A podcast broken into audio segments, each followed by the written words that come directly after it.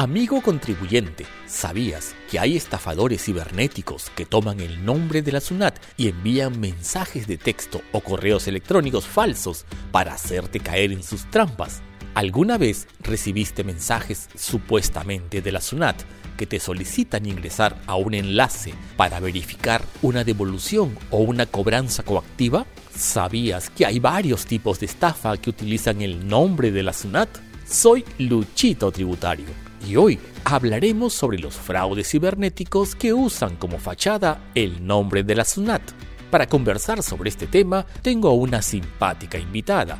Se trata de Cecilia Young, profesional de la Gerencia de Orientación y Servicios, a quien damos inmediatamente la bienvenida. Hola Cecilia, qué gusto tenerte hoy en este podcast. Hola, muchas gracias por la invitación. Quisiera saludar a todos los seguidores de Luchito Tributario y poder brindarles información que les sea de utilidad. Excelente, Cecilia. Comencemos entonces. Estoy seguro que los amigos contribuyentes que nos están escuchando se han interesado y quieren conocer cómo es este asunto de los estafadores cibernéticos que usurpan el nombre de la SUNAT para hacer sus fechorías y nos mandan mensajes de texto, correos electrónicos y hasta hacen llamadas. Bueno, Luchito, efectivamente hay que estar alertas. Existen redes de estafadores en el mundo de las redes que están haciéndose pasar por la SUNAT y usan bases de datos robadas, enviando mensajes a personas formales con fines fraudulentos. Algunas veces estos timadores usan correos enmascarados con el dominio de la SUNAT, es decir,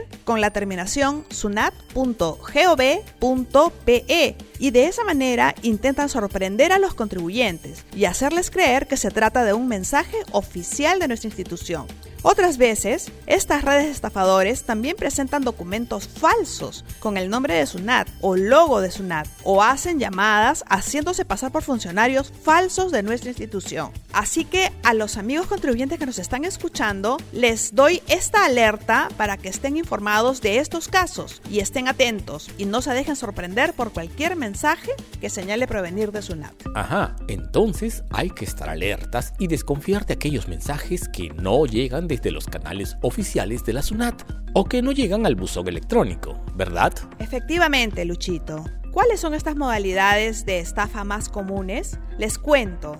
Primero tenemos la modalidad del mensaje sobre cobranza coactiva. Los timadores envían mensajes SMS a los celulares de los contribuyentes indicándoles que tienen una notificación de cobranza coactiva y luego indican ingrese aquí y colocan un enlace fraudulento. Si el contribuyente ingresa a ese enlace, corre el riesgo de que su información sea vulnerada y pueden robar claves y datos para acceder a sus cuentas bancarias o información privada de la persona.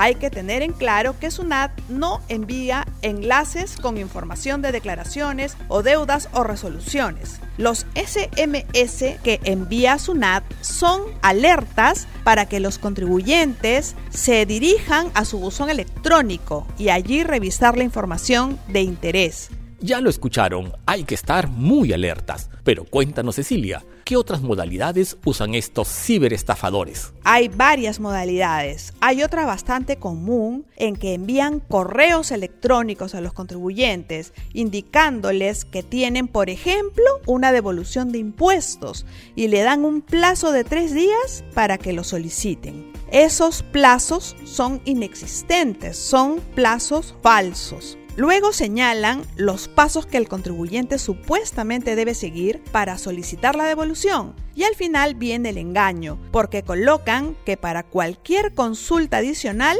ingrese aquí. Y ese es un enlace fraudulento que no corresponde a SUNAT y mediante el cual pretenden acceder a información de las cuentas, contraseñas, etcétera, del contribuyente. Muy interesante, Cecilia. Cuéntanos ahora, ¿qué recomendaciones deberíamos seguir al recibir una comunicación sospechosa? Es decir, comunicaciones que supuestamente son de la SUNAT y que nos llegan por mensajes de texto o por correo electrónico. Mira, Luchito, en primer lugar, deseo resaltar algo que habías mencionado hace un momento y que deben tener en cuenta los contribuyentes. La SUNAT se comunica usando sus canales oficiales y notifica a través del buzón electrónico al que se accede usando la clave SOL. En segundo lugar, ante cualquier duda sobre un mensaje, correo o llamada sospechosa, los contribuyentes pueden consultar la veracidad de dichos mensajes comunicándose con nuestros canales de atención, sea la central de consultas telefónicas o nuestro chat del portal o nuestra cuenta de Facebook oficial con check azul estaremos prestos a poder asistirlos. Es importante también tener en cuenta que en caso de recibir mensajes SMS, WhatsApps o correos electrónicos de fuente desconocida o dudosa, eviten responder o abrir enlaces que vengan en ellos. Excelente, Cecilia. ¿Hay alguna información adicional que desees ofrecerle a nuestros amigos? Claro que sí es importante estar alertas y no dejarse sorprender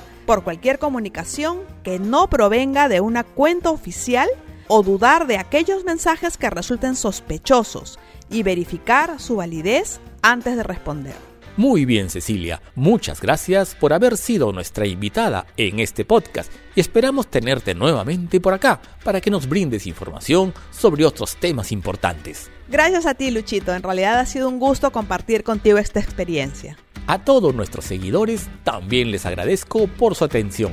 Espero que la información de hoy les haya resultado valiosa y que nos encontremos en una siguiente edición de este su podcast, Luchito Tributario. Hasta la próxima. Chao. Chao.